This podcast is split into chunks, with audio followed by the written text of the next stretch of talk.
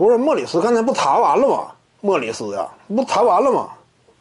没有那么大的价值，因为莫里斯缺乏足够的摇摆能力，就是个空间型高炮，有点类似于谁呢？有点类似于这个当年安德森，能干的活不多。他有点类似于安德森，防守端没有什么实质性的能量，换防靠他呀。他换防不像他弟弟，他弟弟能换防从二二到四是稳稳当当，甚至也可以尝试一下向五号摇摆。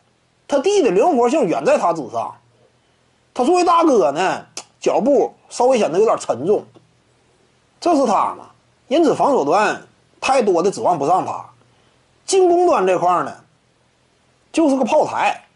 当然，在这方面，对于湖人队而言也有意义，因为湖人队一直以来阵容上合格的四号位高炮，说实话没有。库兹马，他三分线以外呢有一定的火力，但是准星堪忧。你像这个大莫里斯呢，如果说他能够维持住之前在活塞队那样一种三分准星的话，他能够更合格的扮演一个四号位高炮，这样呢，可能说湖人队啊，啊，战术选择呀，用人安排呢，就更加开阔一些，不像说此前一整啊，只要说浓眉打中锋，那必须得配个库兹马。现在呢，可能说选择就更多样了，但是还是那句话，大莫里斯在季后赛，我认为他不是一个战略级别的这样一种演员，这点就不像说他弟弟。